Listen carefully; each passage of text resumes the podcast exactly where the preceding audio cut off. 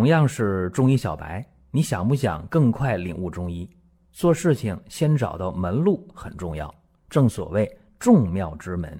下面我抛砖引玉，为大家开启中医入门。各位，我们今天和大家聊一个病啊，它的典型症状是什么呢？头晕、天旋地转，甚至会恶心呕吐。哎，我这么一讲，大家说这个不会是高血压？高的太离谱了吧？还是说会不会是脑中风啊？起病挺急的。也有人会说眩晕症吧，还是会说可能是耳石症吧，等等等等。当然，也有人会想到说，莫不是美尼尔综合症？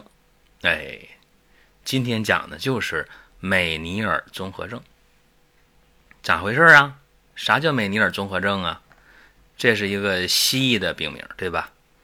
就是磨迷路积水了，哎，内耳里边有症状了，突然的眩晕、耳鸣、耳聋，或者是眼球震颤、天旋地转，对吧？是这么一个病。一发病啊，就不得了。如果不犯病的时候，好人一个，哎，就这么一个病。那么在治疗的时候啊，应该说没有太好的办法。所以说，在发病人群当中啊。大家普遍的反应就是太遭罪了。你说它是啥原因？说不太清楚。有人说内分泌，有人说是缺乏维生素啊，有人说是这个精神神经因素，还有人说什么变态反应。反正你不管咋说吧，最后啊，一定是造成了呃内耳的迷路的积水，这是肯定的。所以呢，刺激了这个耳蜗和前庭感受器啊，所以出现了。恶心、迷糊、天旋地转，啊，呕吐、头晕、眼球震颤等等等等问题。这个病啊，其实在治疗上啊，中医是非常有优势的。下面咱们还是先通过病例啊，给大家去讲这个事儿。五十六岁的一个老大姐，四天前早起一睁开眼睛不行。为啥？突然就感觉头晕呢？赶紧把眼睛闭上了。过了一会儿，又把眼睛睁开了，不行了，更麻烦了，天旋地转，头晕脑胀。又把眼睛闭上了，啊，休息了五分钟，哎，一睁眼睛，晕的不那么厉害了，勉强着啊，起床去卫生间。他家住的是一个老房子啊，两室一厅的房子，大家想想，从卧室到卫生间能有多远？哎，就那么几步路是吧？就险些跌倒了四五次，太可怕了。好不容易到了卫生间啊，进去开始恶心、眩晕、迷糊啊，受不了了，吐啊，吐的都是痰涎呐，就是那个吐的那痰特别黏，吐的那个胃里那点消化液特别黏。你想这一宿了是吧？胃里没多少食物了。几乎没食物嘛，这吐那些又黏的，呃，又是让他说不清楚的东西，痰涎，黏嘛，对吧？这受不了了，赶紧呐，赶紧找人，快，赶紧去医院。到医院还真挺痛快，确诊了美尼尔综合症，用药，用了三天的西药治疗不行，还是犯病，一天犯病犯个五七八回的，受不了了。有人就给出主意啊，说要不然你就找中医试试看。哎，那就找中医吧。来的时候啊，头晕目眩，脘腹痞闷，神疲乏力，少气懒言，胃纳不辛，夜寐不安，舌淡苔白腻，脉如滑。这段话给大家用白话解释一下啊。就是患者来的时候什么症状呢？头晕目眩的，这不用说都明白是吧？肚子啊胀，不爱吃饭，吃不下，总觉着胃里堵得慌。疲惫，没劲儿，乏累。身上呢又乏又累，他就不爱说话。胃里边勉强到饭点吃点东西，不知道香，吃完就堵得慌。晚上入睡也难。睡着了也睡得不踏实，这么一说，大家明白了是吧？哎，那你想想啊，三四天了，一天犯个五七八回病，谁也受不了，对不对？天旋地转，头晕耳鸣，又想吐，太难受了。那这个中医怎么辨证呢？叫胃虚痰浊，清阳不升。那咋办？和胃化痰呢？升清降浊呀。那我问大家用什么方？有一个方子特别好，叫悬浮花代赭石汤。这个方啊，大有来历，《伤寒论》里的方子。原文怎么说的？伤寒出汗，若吐若下，解后心下痞硬，益气不除者，悬浮代赭汤主之。那这个方有啥呀？悬浮花代赭石是肯定有了。再一个生姜、大枣、半夏、炙甘草，哎，还有人参，治的是啥？胃虚痰气内阻的益气不除症。那你说今天咱们讲这个这个病号，它什么症状？它就是以眩晕为主，对吧？它为啥眩晕呢？胃气太虚了，痰气内阻，就是。胃的运化能力太弱了，里边有痰有气在里边停着不动，胃以降为顺，对吧？以降为和，它不往下降，反倒怎么样？反倒是往上去了，哎，就是清阳不往上升，浊阴不往下降，胃的气机是乱的，痰浊呀都蒙清窍了，对吧？所以咋办呢？就是和胃化痰，让你胃呀，把这个里边内容物给它赶紧往下边送，和胃化痰，然后升清降浊，清气往上升，浊气往下降，那自然头就不晕了啊，不恶心了，不吐了，不迷糊了，对吧？就这么一个情况。所以我们看原方啊。就是《伤寒论》里的原方，它是胃虚痰阻症啊，这说的很明白，对吧？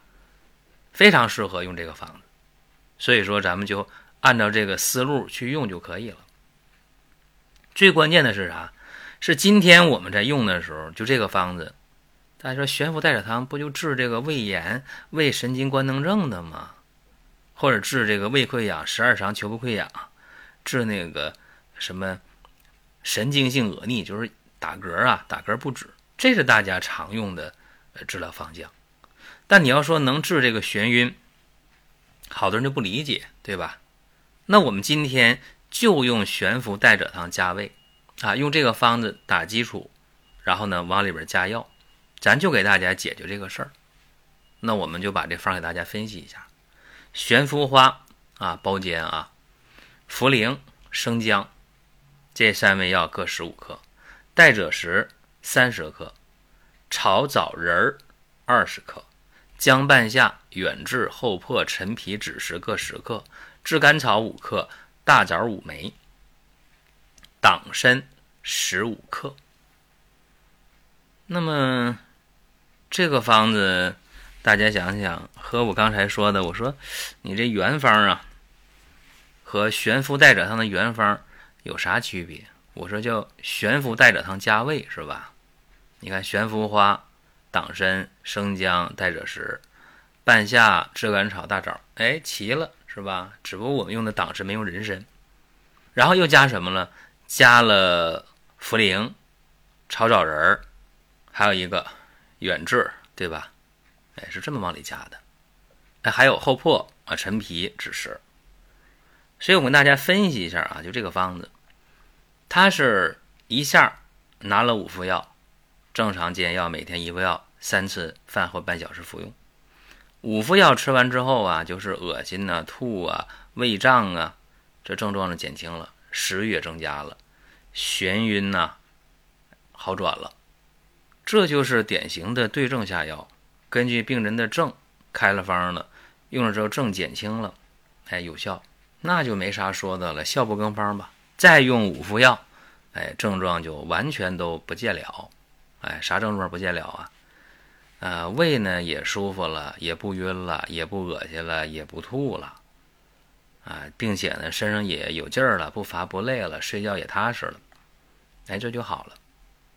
所以说啊，咱就记住这么一个一个道理：但凡是胃虚痰浊、清阳不生的，哎，就可用这个思路悬浮带者汤，和胃化痰、升清降浊。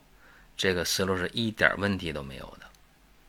如果说身边人也需要这个内容，你可以转发一下。再有啊，就是关注的事儿，点关注不迷路，下回还能继续听。另外，大家可以关注一个公众号，叫“光明远”，阳光的光，明天的明，永远的远。这个号啊，每天都有内容的持续更新，方便大家了解。最新的动态，点赞、关注、评论、转发这几个动作一气呵成，感谢各位的支持和捧场。所以咱们得活学活用啊，就是说这个方子，大家在用的时候，我跟大家讲一下啊，这里边的奥秘。悬浮花呢是下气消痰的，能够降逆是吧？降气。它是治疗痰阻气逆的一个关键的药，而且是君药。代赭石呢，沉呐是吧？铁嘛，它能够镇肝胃之逆，还能呢醉痰浊、止呕吐，所以它是沉药。悬浮代赭汤，悬浮花代赭石，然后呢半夏生姜，这大家知道吧？降逆和胃呀，祛痰散结呀。那么党参、炙甘草、大枣干啥的？健脾呗，益胃呗，补中虚的啊，补中焦，对吧？甘草调诸药啊，所以说这个方吧，合理性是啥呢？祛痰了，降逆了，补虚了，哎，这三方面都来了，再加上咱们又能给大家解决睡眠的事儿，对吧？因为咱们给大家加了大枣了，然后呢，加了远志了。并且呢，又疏通气机，加了陈皮，加了厚朴，加了枳实，对吧？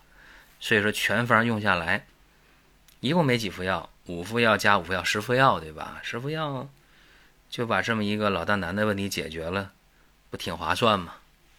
所以说啊，这个思路其实对于所谓的眩晕症，包括说耳石症，哎，也都是很灵验的啊。